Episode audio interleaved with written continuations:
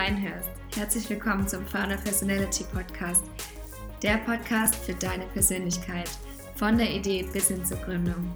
Ich schaue mir faszinierende Gründerpersönlichkeiten an und sage dir, was du von ihnen lernen kannst. Mein Name ist Jasmin Chiara Bauer und ich darf heute ein richtig cooles Interview mit dir teilen. Denn heute ist Nora Vanessa Wohlert, die Gründerin von Edition F, bei mir zu Gast. Wir sprechen heute vor allem darüber, wie du mit Unsicherheiten und Herausforderungen umgehen kannst und vor allem auch mit ungewohnten Situationen. Im zweiten Teil des Interviews sprechen wir auch darüber, warum es immer noch ein langer Weg ist bis zur Gleichberechtigung und warum wir unbedingt mehr Gründerinnen brauchen. Jetzt wünsche ich dir erstmal ganz viel Spaß mit diesem Interview mit Nora.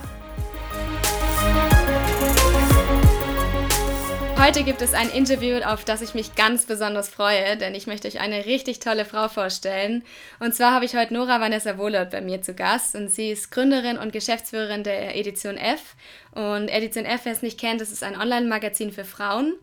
Und jetzt möchte ich vielleicht noch kurz ein paar Worte aber zu Nora sagen erstmal, denn sie hat an der Freien Universität Berlin studiert und ich glaube, sie hat schon immer ein großes Interesse im Bereich Redaktion und Media gehabt und hat auch schon bei mehr als sechs Stellen in diesem Bereich gearbeitet und hat vor circa sechs Jahren dann gemeinsam mit Susanne Hoffmann Edition F gegründet. Und Edition F begreift eben besondere Themen auf und stellt sich auch glaub, herausfordernden Fragen der heutigen Zeit.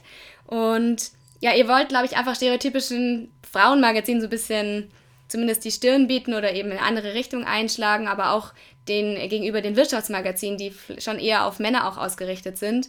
Und ihr habt auch die, ihr seid auch Initiatoren der Konferenz Female Future Force Day und das soll voraussichtlich noch dieses Jahr im Oktober stattfinden.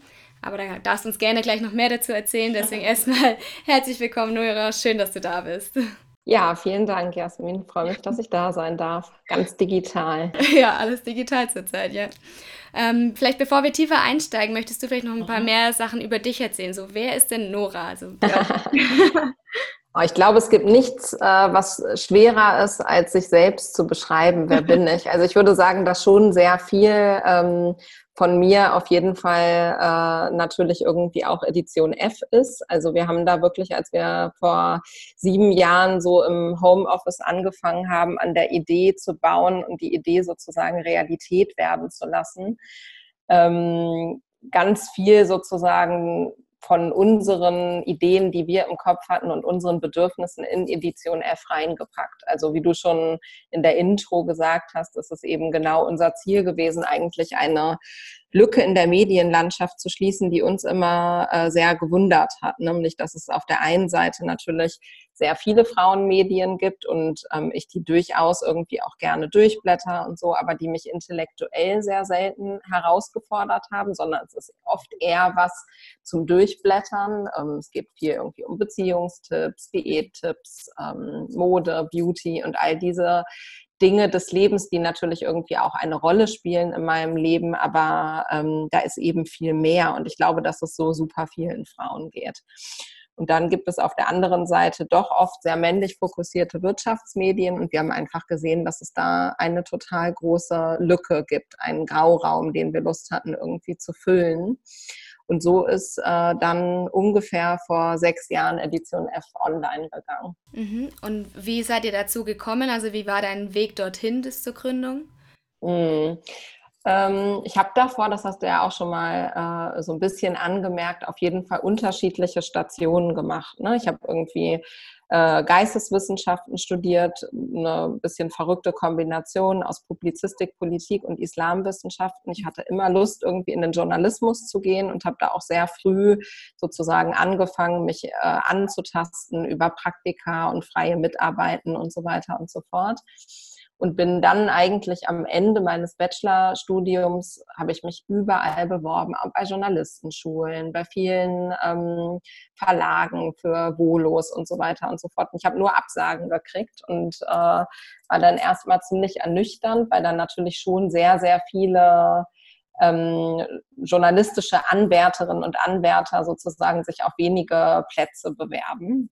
Mhm. Und bin dann erstmal sozusagen einen kleinen Umweg gegangen und habe in einer Agentur angefangen, einer, ähm, ist eine integrierte Kommunikationsagentur, da im PR-Bereich angefangen, Fischer Appelt heißt die Agentur und habe da volontiert in der Redaktion der Agentur.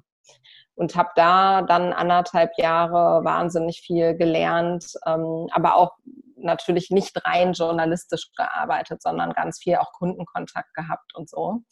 Was ähm, mir auf jeden Fall gezeigt hat, dass in mir auf jeden Fall noch andere Talente stecken, die ich vielleicht in einem klassischen hm, Feld als ähm, Journalistin gar nicht so hätte bedienen können oder gar nicht so gebraucht hätte. Ne? Also wirklich größer zu denken, umfassender zu denken, ähm, auch unternehmerisch zu denken. Und da habe ich total Lust dann drauf gekriegt und habe dann ähm, nach einem kurzen Ausflug zu einem äh, Masterstudium, was ich nach drei Monaten abgebrochen habe, weil mir das alles viel zu theoretisch war, ähm, angefangen als Redaktionsleiterin bei Gründerszene zu arbeiten. Mhm. Die Gründerszene war damals noch total klein, muss man sagen.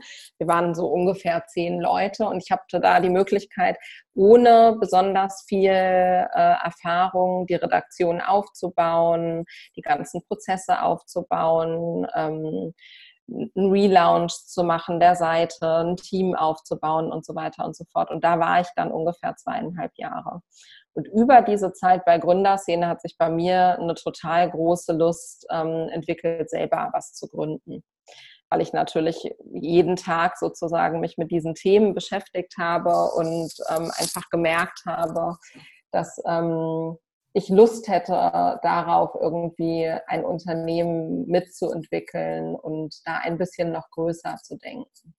Ja. Und so ist es dann gekommen, dass ich mit äh, Suse, die ich davor auch schon kannte, vor meiner Gründerszene-Station über eine gemeinsame Freundin. Ähm, wir dann gesagt haben, weil sie auch bei Gründerszene war, okay, hier äh, wollen wir nicht was zusammen machen. Und dann da gab es nur diese ganz grobe Idee sozusagen. Und dann sind wirklich alle anderen Sachen ähm, in, in der Zeit entstanden, als wir schon nicht mehr in unserem Job bei Gründerszene waren. Okay, und was würdest du sagen, wie warst du so als Kind? Also wenn du jetzt vielleicht zum Beispiel eine Eigenschaft mit so zehn Jahren, wie würdest du dich da am besten beschreiben?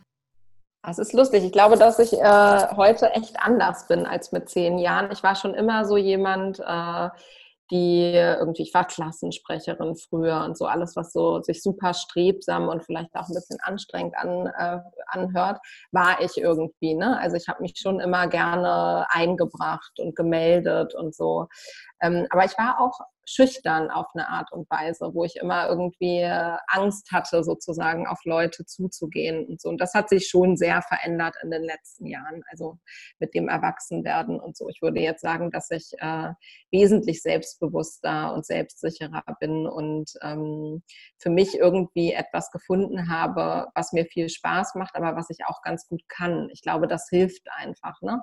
dass man das irgendwie so auf seinem Lebensweg irgendwann spürt, was sind so Dinge, ähm, für die kann ich einstehen und da kommt dann auch ein positives Feedback zurück. Und so habe ich mich dann eigentlich ähm, in meiner Jugend, wo ich dann angefangen habe, super viel mich zu engagieren für so politische Themen und so. Ich zum Beispiel viel Demonstrationen organisiert und so welche Geschichten gemacht und habe dann irgendwann, ähm, ja, also über dieses journalistische Interesse, was immer da war und wo auch heute mein Herz auf jeden Fall noch für schlägt, für gute Inhalte, für andere Inhalte, für besondere Inhalte, ähm, zum Unternehmertum gefunden. Und was würdest du sagen, wer hat dich dann so als Kind am meisten inspiriert und wer heute? Hm.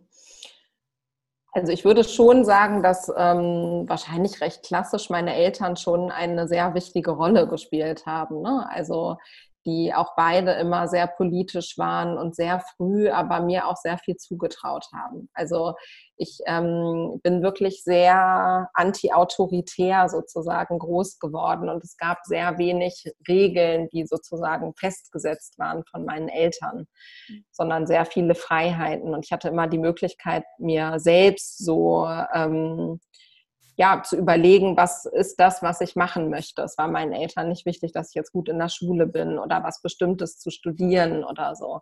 Das ähm, hat sehr viele Türen, glaube ich, für mich geöffnet, irgendwie gedanklich. Aber war manchmal natürlich auch so, dass ich mir dachte, man muss das halt dann sehr stark selbst sozusagen machen, was aber natürlich total positiv ist. Also ich würde sagen, das hat mich sehr geprägt sozusagen in meiner Kindheit und Jugend und es ist auch bis heute so, dass ähm, mein, mein Papa und meine Mama mich sehr geprägt haben und auch immer noch irgendwie prägen mit ihren Idealen, die sie haben. Mhm. Ähm, und ich könnte das jetzt gar nicht so ganz klar benennen. Es gibt wirklich super, super viele Menschen, die äh, mich auf meinem Weg ähm, stark beeinflusst haben und die ich ähm, ja, die mich irgendwie dazu gemacht haben, zu dem, was ich heute bin. Ne? Also ich glaube, das fing so an, ähm, als Susis und meine ersten Überlegungen waren, jetzt wirklich selber irgendwie diesen Sprung ins kalte Wasser zu wagen und ähm, ein eigenes Unternehmen zu starten.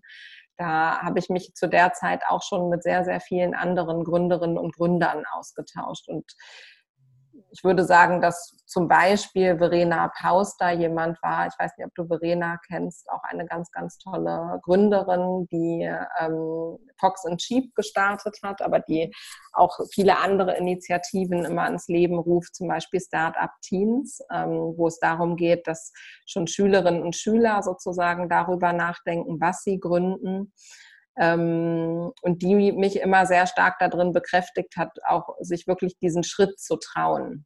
Ja. Weil ich glaube, wir alle haben immer wahnsinnig viele Ideen, aber dann sozusagen aus dieser Idee auch mehr zu machen und diesen Schritt zu machen aus einer Festanstellung oder ähm, ja, also meistens aus einer Festanstellung zu sagen, okay, ich gebe dieses gefühlte Stück Sicherheit für mich auf in diesem Moment und äh, traue mich etwas zu starten mit ungewissen Ausgang. Mhm. Denn so ist es ja tatsächlich beim Gründen. Ja, total. Und waren es dann immer so Personen, die halt euren Weg oder deinen Weg so begleitet haben oder hast du so wirklich aktiv auch Mentoren oder Mentorinnen an deiner Seite gehabt? Ähm, das ist sehr unterschiedlich. Also mittlerweile ist es so, dass wir viel eher sozusagen Sparring machen, würde ich sagen, mit anderen Gründern und Gründerinnen, wo alle Seiten voneinander lernen. Das ist auch so ein bisschen, wie ich eigentlich Mentoring in Zukunft viel stärker sehe. Also ja. ich glaube, es ist nie sozusagen eine Einbahnstraße, dass nur die eine Seite von der anderen Seite lernt, sondern eigentlich ist es ganz oft so, dass beide Seiten sehr stark voneinander profitieren. Und so ist es in den Gründerinnen und Gründerzirkeln, die ich so habe, sehr, sehr stark, dass man sehr offen miteinander spricht, vor allem nicht nur über die Dinge, die positiv laufen, sondern auch um, über die vielen Herausforderungen, die man so ähm, mit einem Unternehmen durchlebt und dass davon eigentlich alle Seiten sehr stark profitieren. Ich habe aber während meines ähm, Studiums das Glück gehabt, dass ich ein äh, Stipendium hatte von einer politischen Stiftung und ähm, es damals dort ein ähm, Mentoring-Programm gab mit Alumni der Stiftung und, ähm, und aktuellen Studierenden. Mhm. Und damals habe ich mir in diesem Programm einen Mentor gesucht und den, mit dem bin ich auch bis heute sehr intensiv im Austausch. Also ich kann das auf jeden Fall äh, jedem empfehlen. Ne? Also was ich sehr viel gemacht habe, aber auch immer noch mache, ist wirklich Leuten zu schreiben und zu sagen, hier, pass auf, also jetzt nicht in Richtung Mentoring, so dass man einen sehr intensiven und langfristigen Austausch hat, aber dass ich punktuell gucke, ähm, für welche Themen brauche ich irgendwie ähm, mal Input oder einen Rat und dass ich den Leuten dann einfach ähm, schreibe und frage, ob die offen dafür wären, dass man sich mal austauscht. Ja, spannend. Und wenn du uns jetzt vielleicht mal mitnimmst in die Zeit von, äh, von der Gründung von Edition F, so mhm. was war euer Ziel damit und wie habt ihr euch in der ganzen Anfangsphase so gefühlt? Also was war wirklich da so bei euch im Kopf auch los? Mhm. Also es war auf der einen Seite wahnsinnig aufregend, erinnere ich mich, weil ähm, natürlich ganz, ganz viele Sachen total neu für uns waren. Wir kommen beide aus den Geisteswissenschaften. Wir hatten, auch wenn es eine grundsätzliche Zahlenaffinität äh, gibt, noch nie einen Businessplan geschrieben oder uns intensiver ähm, mit Geschäftsmodellen beschäftigt, auf beruflicher Ebene. Und ähm, wir hatten uns auch noch nie, außer in ersten Führungserfahrungen sozusagen, intensiv mit dem Thema, wie bauen wir ein Team auf, auch mit den ganzen rechtlichen Faktoren, die zu einer Gründung dazugehören und so beschäftigt.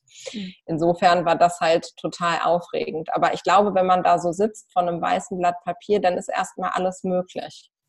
Und das ist irgendwie was, was ähm, zumindest mich total beflügelt hat damals, wie ich mich erinnern kann. Aber da waren eben auch ganz viele ähm, Fragezeichen in meinem Kopf. Also wie laufen bestimmte Sachen, wie funktioniert das?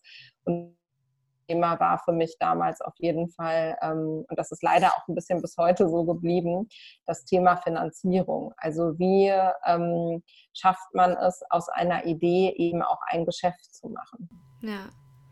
Und hattet ihr dann so eine größere Vision damit, wo es für euch hingehen soll? Oder habt ihr einfach mal wirklich so Tag für Tag geguckt, so was euch antreibt oder was euch Spaß macht? Nee, wir hatten schon ähm, eine große ähm, und vor allem eine Mission. Ich glaube, das ist eben auch total wichtig ähm, wie man heute so schön sagt, auch einen Purpose, also dem Ganzen einen Sinn zu geben. Es gibt sehr viele Unternehmen, die haben irgendwie als Sinn sowas wie eine perfekte Shopping-Experience oder so zu schaffen und das ist auch wunderbar und ähm, total richtig so. Aber ich ähm, bin, glaube ich, persönlich jemand, der, ich habe immer Lust, irgendwie was zu machen, wo ich auch einen inhaltlichen Sinn drin erkenne. Und deshalb ist Purpose etwas, was für uns als Edition F, als Unternehmen und sicherlich auch für alle bei uns im Team einen total hohen Stellenwert hat. Also wirklich zu sagen, wir kämpfen dafür, dass unsere Welt eine gleichberechtigtere Welt ist. Wir wollen Frauen eine Bühne geben mit ihren Themen ähm, und das in die Welt tragen. Das ist sozusagen die große Mission von uns. Und die Vision ist auf jeden Fall, ähm, und das ist sie auch bis heute, dass wir wirklich im deutschsprachigen Raum die ähm, Anlaufstelle sind für Frauen, die sich beruflich weiterentwickeln wollen, die ähm, nach Inspiration und nach Austausch suchen. Ja. Und wie wählt ihr dann die Themen genau aus? Sind es dann einfach alles unter diesem Oberbegriff dann oder sucht ihr die ganz speziell aus? Hm. Also was wir magazinseitig machen, ist, dass wir relativ wenig im, jetzt wie viele Medien machen, im News-Bereich abdecken, sondern wir machen eher sozusagen Porträts, Hintergrundgeschichten, Meinungsgeschichten und so weiter und so fort. Und dann ist aber der Kosmos schon relativ breit auch. Ne? Also wir machen viele gesellschaftlich relevante Themen, politisch relevante Themen. Wir machen ähm, viele Themen im Bereich Arbeit. Dazu gehört dann sowas wie New Work, aber auch Führungsthemen. Ähm, wie kann ich irgendwie richtig mein Gehalt verhandeln und so, welche Themen sind für uns irgendwie wichtig und spielen eine, eine große Rolle. Auch Familienthemen ähm, sind wichtig für uns und auch so ein Bereich, äh, den würde ich jetzt mal überschreiben mit, ähm, wie fühle ich mich eigentlich wohl in meinem Körper ähm, und so weiter und so fort. Das sind so die groben Themenbereiche. Ähm, und dann ist es sehr viel ähm, eigentlich Beitrag vor allem unserer Redaktion. Ne? Also wir haben vier ähm, Leute in der Redaktion bei uns und die machen natürlich sehr regelmäßig Redaktionskonferenzen. Wir gucken irgendwie, was sind die Themen, die uns gerade beschäftigen, die ähm, die Gesellschaft aktuell beschäftigen. Was sind bestimmte Missstände? Was sind irgendwie die Themen, wo wir sagen, die sollten ganz hoch auf die Agenda? Und das sind dann die Themen, die wir umsetzen. Ja. Und was würdest du sagen, waren dann bisher für euch so die größte Herausforderung oder Challenges, ja? Also tatsächlich sind das mehrere, würde ich sagen. Ähm, persönlich habe ich, glaube ich, stark unterschätzt am Anfang, wie herausfordernd es sein wird, ein Team zu führen und, ähm, und eine Unternehmenskultur aufzubauen. Weil ich würde sagen, unser Ziel ist auf jeden Fall auch, ein Unternehmen zu bauen, was nicht unbedingt nur ganz nach klassischen Maßstäben von Leistung irgendwie funktioniert. Trotzdem ist es natürlich so, dass wir kein Verein sind oder so, sondern ein Unternehmen, was eben auch nur dann ähm, weitermachen kann, wenn äh, die Zahlen stimmen. Und das ist auf jeden Fall so ein Spagat, würde ich sagen. Und ist äh, eine große Thematik sozusagen, wie schafft man eine Unternehmenskultur, in der ähm, irgendwie jeder im Team das Gefühl hat, dass er die beste Idee haben kann und damit auch durchkommt. Also wir sagen immer, eigentlich ist bei uns jeder im Team selber Unternehmer und Unternehmerin, denn nur mit irgendwie vereinten Kräften können wir erreichen, was wir erreichen müssen. Das ist auf jeden Fall ein großes Thema. Und das zweite Thema ist auf jeden Fall äh, das Finanzthema. Mhm. Wir haben in den ersten ähm, zwei Jahren einen relativ klassischen Weg gewählt und haben ähm, am Anfang Business Angels dabei gehabt. Das sind Leute, die sozusagen privat Geld investieren und dann Anteile am Unternehmen bekommen und ähm, haben das dann noch kombiniert mit ähm, mit Companisto. Also wir haben einmal Geld aufgenommen im Crowd Investing, so nennt sich das. Mhm. Wir haben also insgesamt ungefähr 600, 700 Leute bei uns kleinere Beträge investiert. Und dann ähm, lief das immer so weiter und irgendwann haben wir gedacht, ist das überhaupt unser Weg? Sind wir überhaupt diese Art von skalierbaren Unternehmen, was zwangsläufig irgendwann verkauft wird und dann partizipieren alle am Exit und ähm, das ist irgendwie unser Ding. Und eigentlich haben wir dann relativ schnell gemerkt, dass ähm, das für Edition F so nicht zu 100 Prozent aufgeht, sondern dass eigentlich optimalerweise wir ein Unternehmen aufbauen müssen, was nachhaltig und langfristig einfach funktioniert. Und dann haben wir uns davon verabschiedet, sozusagen immer weiter Finanzierungsrunden zu machen.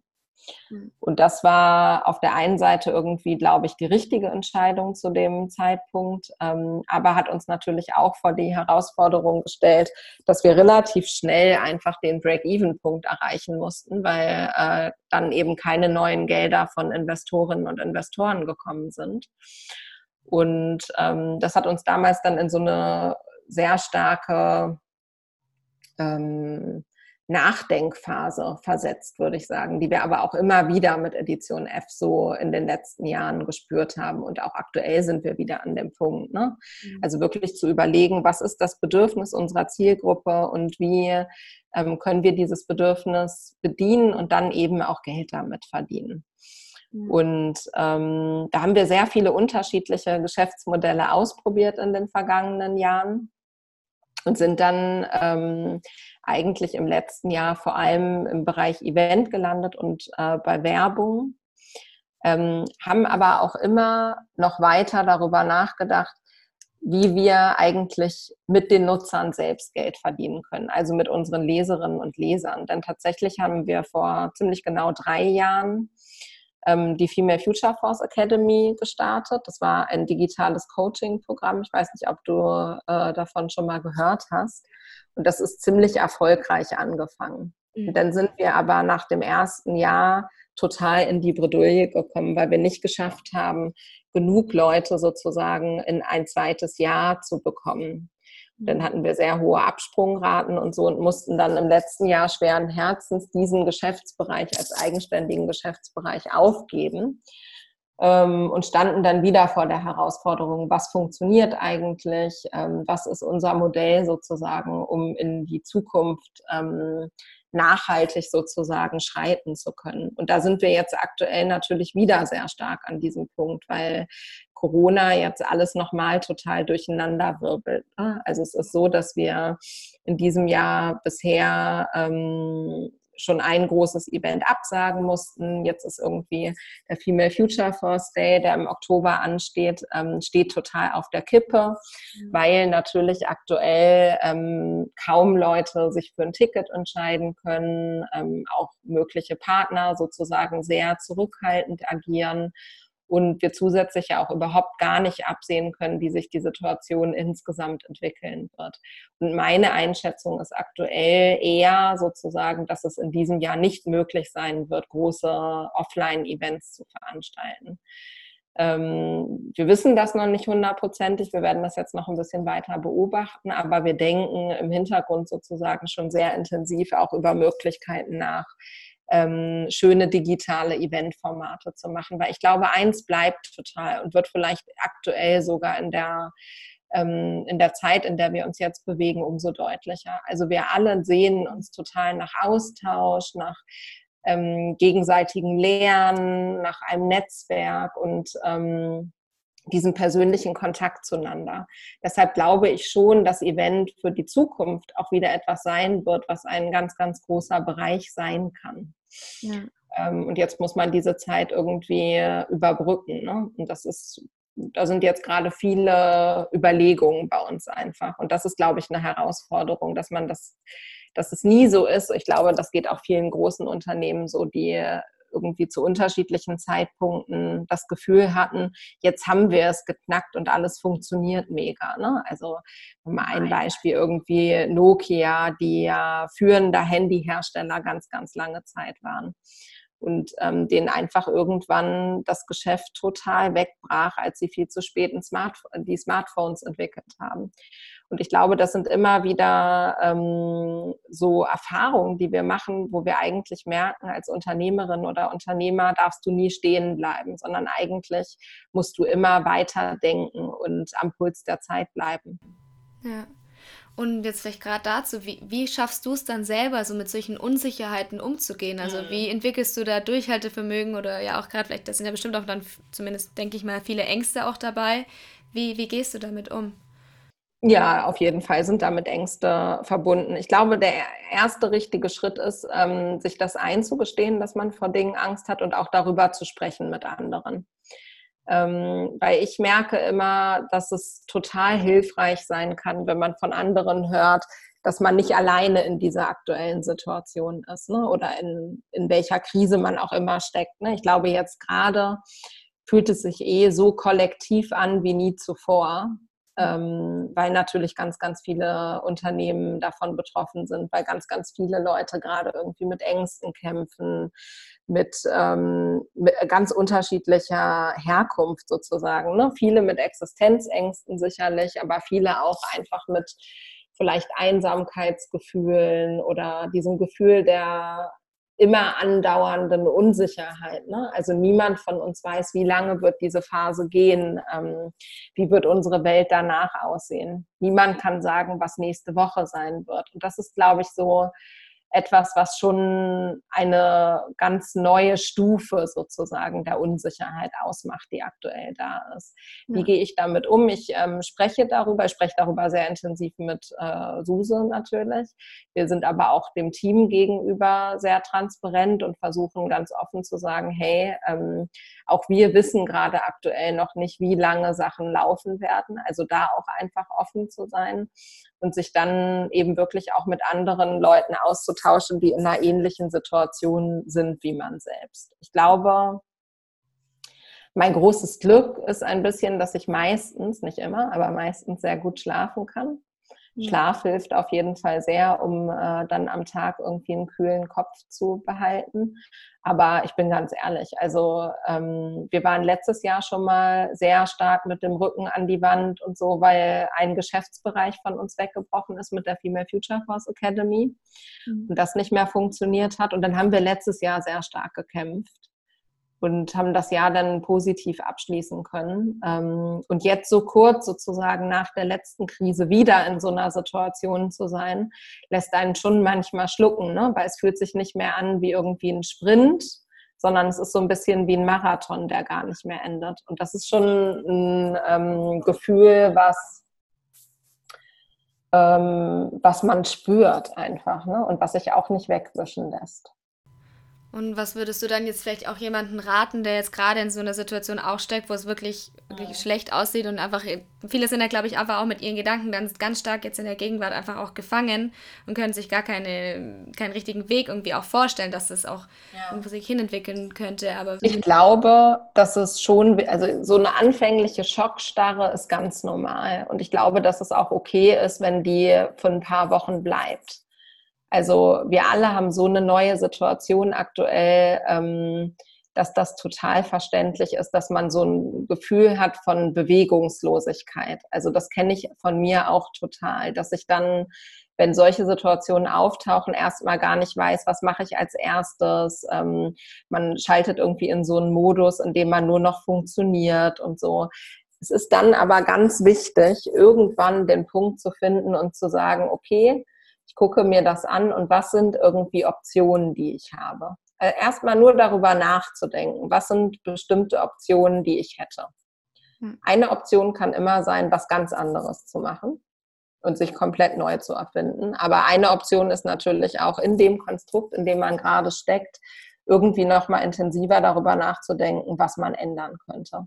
Mhm. Ähm, und das haben wir für uns so auch gemacht. Also wir haben äh, ohnehin vorgehabt, eine ähm, Art Club-Modell äh, sozusagen für Edition F zu finden und haben jetzt Edition F Plus gestartet, relativ neu vor ähm, drei Wochen. Es ist, ähm, ist ein Modell, wo einfach Leserinnen und Leser noch mehr Inhalte bekommen, noch mehr ähm, Podcasts, Coachings, Tools an die Hand kriegen, um, um in einem bestimmten Themenbereich sich weiterzuentwickeln.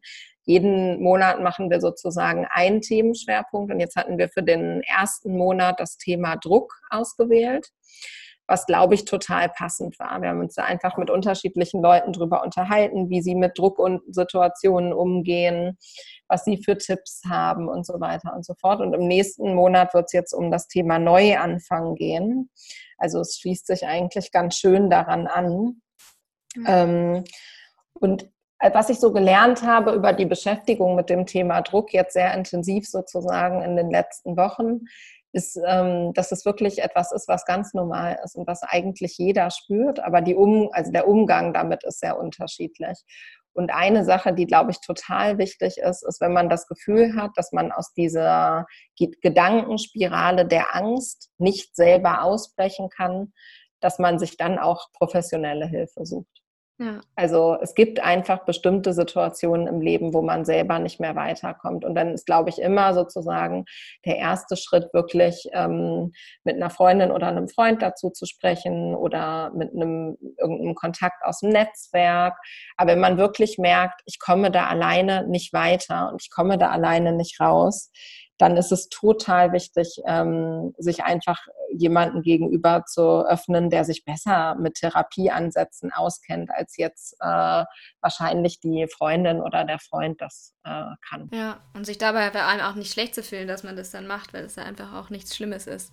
Nee, absolut gar nicht. Also ich glaube, ähm, das ist auch schon total angekommen ne? in bestimmten äh, Kreisen. Das habe ich manchmal eher das Gefühl, da gehört schon fast zum guten Ton, dass jeder jetzt irgendwie eine Therapie macht ähm, oder ein, zumindest einen Coach hat oder so.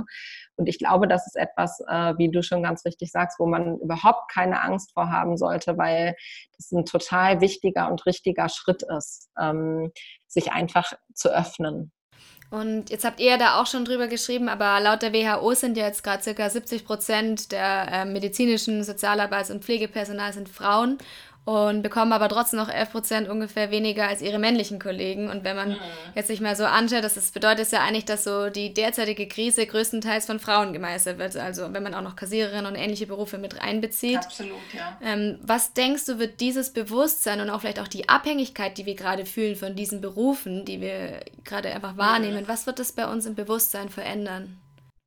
Ich hoffe, es wird etwas im Bewusstsein verändern. Ich kann dir gar nicht genau sagen, ob das so sein wird. Mhm.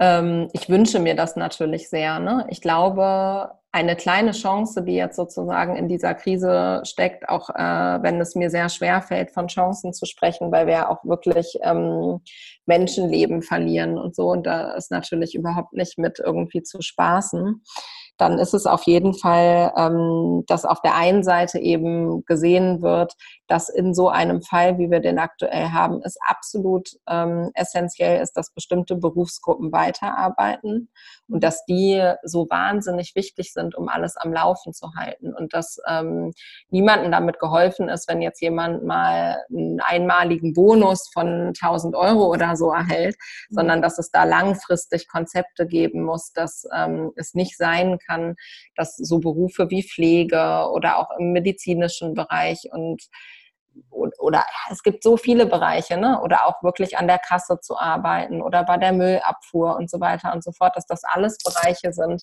die wahnsinnig wichtig sind für unsere Gesellschaft und dass ähm, darüber hinaus eben die ähm, Care-Arbeit, also auch wirklich dann zu Hause oder in der Pflege, eben auch größtenteils ja von Frauen übernommen wird. Ja. und dass ähm, wir da noch einen sehr langen Weg hin zur Gleichberechtigung haben. Aber denkst du, es braucht dann so eine Krise, um sowas erstmal überhaupt anzustoßen oder kriegen wir das auch ohne so eine Situation hin? Weil man ist ja schon jetzt viel stärker, dass es ins Bewusstsein rutscht als davor. Also man merkt natürlich schon, dass ähm, Krisen bestimmte Prozesse beschleunigen können. Ja, das sehen wir auch auf politischer Ebene sehr stark, ähm, dass bestimmte Themen, die vorher sehr lange diskutiert wurden, natürlich jetzt irgendwie sehr schnell umgesetzt wurden, wie irgendwie äh, so ein Thema wie die Kurzarbeit, ähm, dass da stark vereinfacht wurde oder bestimmte KfW-Kredite und so welche Geschichten oder auch bestimmte Möglichkeiten für Bonuszahlungen oder ähm, ähnliches. Ne? Aber das ist alles noch überhaupt nicht weitgehend genug. Und ich glaube, es lässt sich aktuell noch gar nicht hundertprozentig absehen, wie danach alles aussehen wird. Ne? Also was ich sehr schön finde, ist, dass ich schon das Gefühl habe, dass ähm, eigentlich alle aktuell auch den Wunsch haben, sozusagen mitzuhelfen im Kleinen oder im Großen. Ne? Also bestimmte ähm, Hilf Hilfsangebote jetzt auch einfach an Nachbarinnen und Nachbarn oder an Personen, die ähm, gegebenenfalls irgendwie andere, anderweitig Unterstützung brauchen sind ja absolut da. Ne? Also da gibt es eine Offenheit. Nichtsdestotrotz merken wir auch in der aktuellen Situation, dass eigentlich Eltern und bei Eltern dann vor allem oft eben auch die Mütter ähm, diejenigen sind, die eben sehr, sehr große Probleme aktuell haben. Ne? Einfach aufgrund der Situation, dass sie berufliches und Kinderbetreuung so stark miteinander vereinbaren müssen und natürlich uns allen klar ist, dass es nicht möglich ist, dass beides sozusagen zeitgleich zu schaffen. Ja. Und wenn jetzt aber vielleicht auch Personen sind, die sagen, okay, ich habe jetzt aber auch gerade eine Gründungsidee oder bin vielleicht auch gerade am Anfang von meiner Idee, wie gehen die oder was würdest du diesen Personen sozusagen raten, wenn sie, wie sie da jetzt mit umgehen können in so einer schwierigen Zeit eigentlich auch, weil viele vielleicht jetzt auch dann doch wieder einen sichereren Beruf dann sich suchen. Macht es gerade Sinn oder ja, wie kann man damit umgehen? Also ich glaube, was ich mir immer gesagt habe, ähm, ist, wenn alle Stricke reißen, kann ich immer wieder zurück in eine Festanstellung gehen. Und ich glaube, dass das auch in der aktuellen Situation so gilt. Ne? Ob ich jetzt gerade in der aktuellen Situation meinen äh, festen, sicheren Job kündigen würde, um was zu gründen, weiß ich nicht. Ich glaube, dann ähm, müsste es schon etwas sein, wo ich auch für die aktuelle Situation gerade sehr viel Potenzial sehe. Wenn man aber jetzt ohnehin schon in diesem Gründungsmodus drinsteckt, dann ähm, würde ich die Zeit aktuell einfach intensiv sozusagen nutzen, um ähm, alles vorzubereiten und auch darüber aber schon sehr intensiv nachzudenken, was wäre denn, wenn die aktuelle Situation sechs, zwölf oder ähm, im extremsten Fall vielleicht sogar 18 oder 24 Monate sich weiterzieht, weil ich glaube, das sind einfach Szenarien, die man als Unternehmerin und Unternehmer aktuell mit im Kopf behalten muss. Mhm. Auch wenn wir natürlich alle hoffen, dass wir irgendwie viel schneller diesen Tag X erreichen und es einen Impfstoff gibt und Medikamente, die wirksam sind, wissen wir, glaube ich, alle, dass keiner aktuell absehen kann, wann dieser Tag X kommt. Ja. Deshalb muss man sich über unterschiedliche Szenarien einfach Gedanken machen. Ja, total. Und jetzt vielleicht auch mal unabhängig von der Situation gerade. Jetzt ist es ja schon so, dass in der ganzen Startup-Szene viel mehr männliche Gründer unterwegs sind als Frauen. Ja. Ähm, woran könnte das liegen? Und vielleicht, was wäre vielleicht eine mögliche Lösung, um da wirklich auch mehr Gleichgewicht zu schaffen? Also ich glaube, ähm, da hast du ja absolut recht. Also wir sprechen da so von Zahlen je nach Studie zwischen 10 und maximal irgendwie 20 Prozent äh, Gründerinnen. Das ist auf jeden Fall viel zu wenig, weil ich meine, wir alle wissen es, äh, unsere Gesellschaft ungefähr 50-50 aufgeteilt und ähm, Perspektiven sind ganz wichtig. Ne? Und die weibliche Perspektive, auch ähm, gerade wenn es um weibliche Produkte, aber auch um ganz andere, äh, um alle Dinge eigentlich geht, ist eben zentral wichtig. Und deshalb glaube ich, müssen wir alle gemeinsam noch sehr lange dafür arbeiten, daran arbeiten, dass ähm, da sich das Verhältnis sozusagen stärker angleicht und irgendwie bestenfalls irgendwann bei 50-50 landet. Ähm, woran liegt das? Ich glaube, auch da ist es so, dass ähm, klassischerweise, glaube ich, Frauen ein bisschen mehr sicherheitsliebend sind. Mhm. Ähm, oft hat das natürlich auch irgendwie mit dem Studien-Background zu tun. Auch da merken wir, dass gerade so im Tech-Bereich und so sehr wenig Frauen noch unterwegs sind. In, aber im BWL-Bereich ist es relativ ausgeglichen. Also eigentlich würde es das Potenzial geben, denn man hat ja immer die Möglichkeit, sich eben auch einen technischen Part noch ins Team mit reinzuholen und so weiter und so fort. Es gibt jetzt auch sehr viele Gründungen, die vielleicht sogar ganz weit weg sind von Tech. Ja. Insofern sehe ich da eigentlich nicht die Kernherausforderung. Aber ich glaube, dass wir noch sehr viel mehr Vorbilder brauchen, weil Vorbilder total dabei helfen, dass man einfach sieht, okay, ähm, die schafft es auch, das kann ich auch. Ja. Ähm, und es gibt immer mehr, vor allem auch sehr erfolgreiche Gründerinnen, die ähm, irgendwie Mama geworden sind in der Zwischenzeit und bei denen das auch alles funktioniert hat. Ich bin ganz ehrlich, das ist auf keinen Fall einfach und ähm, Gründen ist jetzt irgendwie glaube ich, in den allermeisten Fällen auch nichts, wo man von neun bis fünf arbeitet und dann immer irgendwie den Laptop zuklappen kann und sagen kann, okay, ich mache morgen früh um neun weiter.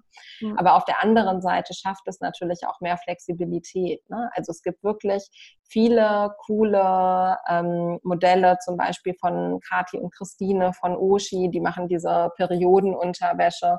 Die arbeiten halt alle fast remote sozusagen von zu Hause im Team, treffen sich natürlich auch regelmäßig im Büro, aber Homeoffice ist irgendwie was, was total normal ist.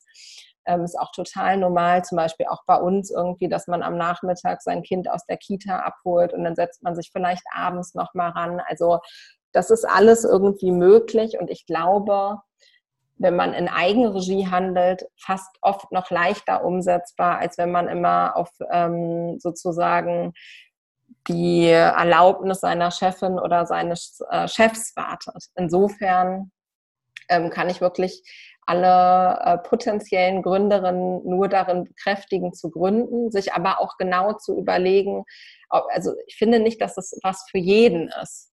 Also auch immer dieses irgendwie alle gründen jetzt ist toll, aber es muss, man muss nicht gründen. Ja, ich glaube, man kann auch als Arbeitnehmerin, als Arbeitnehmer wunderbar irgendwie glücklich werden im Leben und es gehört dazu nicht unbedingt, dass man äh, ein eigenes Unternehmen startet. Ne? Also sich da auch offen sozusagen einzugestehen, wenn man das Gefühl hat, das ist es nicht. Aber wenn es wirklich eine Idee gibt, die einen nicht mehr loslässt, dann ähm, lohnt es sich, glaube ich, es einfach zu machen. Ja. Und ist vielleicht auch gerade von der Arbeitnehmerinnenseite, da gibt es jetzt natürlich dann schon auch ähm, eher weniger Frauen in den höheren Führungspositionen, aber es wird schon immer mehr. Aber nehmen wir einfach mal an, es, es will eine Frau in so eine ganz hohe Führungsposition, dann gibt es ja dieses, dass Frauen Frauen ausstechen, also so Senior Level, so Junior Level. Was ist da deine Meinung drüber? Hast du das schon mal erlebt oder, oder wie, wie kann man damit umgehen? Ähm, ich glaube, dass ich jetzt persönlich sozusagen in meinem Leben meistens relativ viel Glück hatte, aber auch oft sozusagen, also ich hatte immer männliche Förderer und weibliche Förderinnen, würde ich sagen.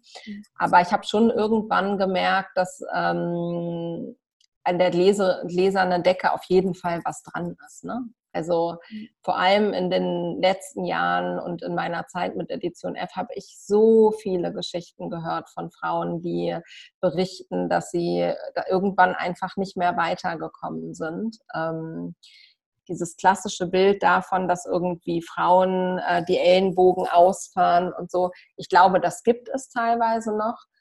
Ähm, das gibt es aber auch unter Männern und ich würde sagen, es gibt auch sehr viele Frauen, die sich gegenseitig supporten. Ja. Und ich glaube, das Allerwichtigste ist, dass man sich sowohl innerhalb seines eigenen Unternehmens als auch weit darüber hinaus ein Netzwerk baut, was genau diese Offenheit hat und sich gegenseitig supportet. Ja. Also da wirklich sehr intensiv und sehr früh auch im Berufsleben eigentlich anfangen mit dem Studium oder mit der Ausbildung oder was auch immer der persönliche Weg ist ähm, zu sagen, ich baue mir sehr bewusst ein Netzwerk auf, aus dem ich nehme und an das ich zurückgebe, mhm. ist total wichtig, weil es wird einem auf dem Weg, denn es wird meistens nicht nur noch eine berufliche Station geben, total helfen. Ja. Und gab es bei dir jetzt vielleicht auch ein einschneidendes Ereignis, wo du mit Genderdiskriminierung konfrontiert wurdest? Oder gab es eins vielleicht, das du mitbekommen hast, das sich sehr bewegt hat? Ja, es gab schon unterschiedliche ähm, Erlebnisse, die ich äh, da hatte. Und vor allem auch von denen ich natürlich mitbekommen habe. Ne? Also ähm, ich glaube, so ein Erlebnis, was mich mal in meiner Zeit, als ich noch Redaktionsleiterin bei Gründerszene war, sehr schockiert hat, ist auf jeden Fall, ähm, dass ich so eine Einladung bekommen habe von einem ähm, Investor. Mhm. Und der hat äh, mir per ich weiß nicht, ob das WhatsApp oder SMS war, ähm, eine Nachricht geschrieben. Es war so eine Rundmail mehr oder weniger. Liebe ähm, Ladies aus der äh, Start-up-Szene, wir ähm, treffen uns heute mit einigen Investoren, Investoren und Gründern zum Dinner und fänden es toll, wenn danach noch einige Ladies aus der Start-up-Szene dazu stoßen. Mhm. Und dann war ich erstmal so, okay. Und dann habe ich nur geantwortet, du, ich, ähm, da bin ich auf keinen Fall dabei ähm, und will auch so eine Nachricht nie wieder bekommen. Und äh, ich glaube, ihr solltet da mal grundsätzlich umdenken, wenn ihr die Frauen bei den Drinks dabei haben sollt, solltet, so, äh, solltet ihr sie auch zum Essen einladen. Und ansonsten müsst ihr euch auch bei den Drinks danach irgendwie alleine bespaßen. Ja. Ähm, es sind schon viele sozusagen Feinheiten, die immer wieder glaube ich, vorkommen. Ne? Ich glaube, das haben wir jetzt auch im Zuge der ganzen ähm, MeToo-Debatte, die ja auch lange noch nicht abgeschlossen ist, ähm, gemerkt, dass es in eigentlich allen Branchen ähm, offene oder versteckte Diskriminierung gibt. Ja. Und was würdest du da vielleicht gerade in so einer Situation äh, Frauen auch raten? Wie kann man damit umgehen, dass man da nicht auch irgendwie Angst hat, dass ich zu äußern oder dahin zu stehen, weil das ist ja doch auch ein wichtiger oder schwieriger Schritt vielleicht für viele. Ja, absolut. Ja. Ähm, auch da würde ich sagen, ist das Allerwichtigste, sich Hilfe zu suchen. In den meisten großen Unternehmen gibt es entweder ähm, einen Betriebsrat oder auch Vertrauenspersonen, mit denen man sprechen kann. Ähm, das ist, halte ich für ganz, ganz wichtig, da wirklich oder auch Gewerkschaften, also wirklich sich jemanden oder Diskriminierungsbeauftragte gibt es ja auch in immer mehr Unternehmen oder sich dann auch wirklich an die Geschäftsführung ähm, zu wenden. Okay, ja, vielen Dank fürs Teilen auch. Ähm, und wie sieht jetzt für euch so die Vision für Edition F aus? Also wo soll es für euch hingehen in der nächsten Zeit? das sind natürlich äh, am meisten Fragezeichen geradezu sozusagen in meinem Kopf. Ich glaube, was total bleibt, das habe ich vorhin schon gesagt, ist, ähm, dass es ein unbedingtes Bedürfnis gibt, sozusagen unserer Zielgruppe, sich auszutauschen, sich zu informieren und weiterzulernen. Und da denken wir halt gerade sehr intensiv drüber nach, wie können wir diesem Bedürfnis sozusagen am besten begegnen mit unseren Inhalten, mit, ähm, mit digitalen Formaten und so weiter und so fort. Also das ist sozusagen die ganz große Frage, die wir uns gerade stellen. Und äh, mein ganz großer Wunsch natürlich, dass äh, wir sozusagen als Unternehmen diese Krise sozusagen überstehen können und ähm, weiterhin sozusagen unseren Beitrag zu einer gleichberechtigteren Gesellschaft leisten können. Aber ähm, wie das ganz konkret sozusagen aussehen wird, kann ich noch nicht ganz genau sagen. Ja. Und wie sieht dann die Vision für dein Leben aus? Hast du dir da auch?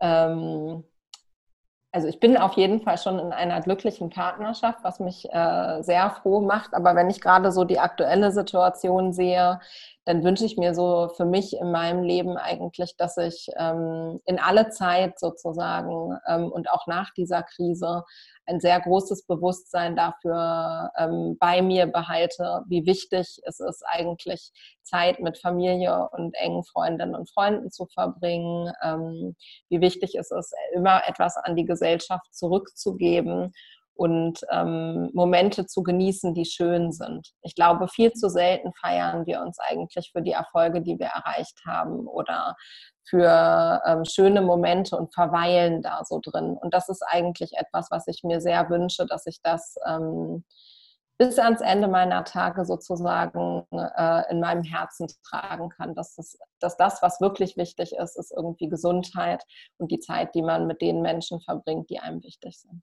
Sehr schön, ja. Und jetzt hätte ich noch drei Wörter für dich und ich würde mich, würd mich freuen, wenn du mir zu jedem immer ein assoziiertes Wort gibst, das du damit verbindest. Mhm. Unsicherheit. Druck. Spaziergang.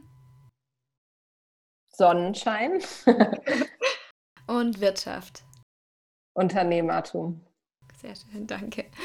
Und gibt es für dich denn ein Buch, das dich besonders inspiriert hat oder vielleicht sogar zum Umdenken gebracht hat? Also da gibt es natürlich eine, eine, Reihe von Büchern tatsächlich, aber ich will mal eins sagen, ähm, wo ich leider den Namen des Autors gerade nicht parat habe. Aber es geht um, vielleicht kann ich dir das nochmal nachliefern, wenn du das irgendwo verlinken ja. möchtest oder so. Es geht um ähm, Five Big Things for Life sozusagen. Also wirklich sich mal klar zu machen, was sind die fünf Dinge, ähm, wenn ich alt bin, wenn ich auf mein Leben zurückgucke, die ich unbedingt erreicht haben möchte. Ja. Also das hat mich sehr ähm, ins Denken gebracht, auf jeden Fall. Big Five, der Big Five for Life, oder? Ja. ja. Und was würdest du dir jetzt selber, wenn du mal zurückdenkst an den Tag eurer Gründung, was würdest du deinem damaligen Gründer-Ich mit auf den Weg geben wollen? es wird ein beschwerlicher Weg, aber es lohnt sich. und wenn du dir jetzt andersrum vorstellst, du bist so mindestens 100 Jahre alt und du triffst auf dein 100-jähriges Ich, was würdest du dann gerne von dir hören, was andere durch dich gelernt haben oder was du bis dahin erreicht hast? Hm. Hui, das ist schwer zu beantworten auf jeden Fall. Ähm, ich würde mir wünschen, dass äh, einige Leute irgendwie ich ähm, dazu ermutigen konnte, vielleicht selber ihren Weg zu gehen, egal welcher das genau sein, sein wird. Sehr schön. Und wenn jetzt noch jemand mehr über dich oder die Edition F erfahren möchte, wie kann man dich oder euch dann am besten erreichen? Ja, am allerleichtesten ist äh, bei uns auf der Webseite auf editionf.com vorbeizuschauen und äh, regelmäßige Leserin oder regelmäßiger Leser zu werden. Das freut uns auf jeden Fall total. Und auch genau Mitglied bei eurer neuen Produktion Edition. Und sehr gerne auch Mitglied von Edition F Plus, richtig.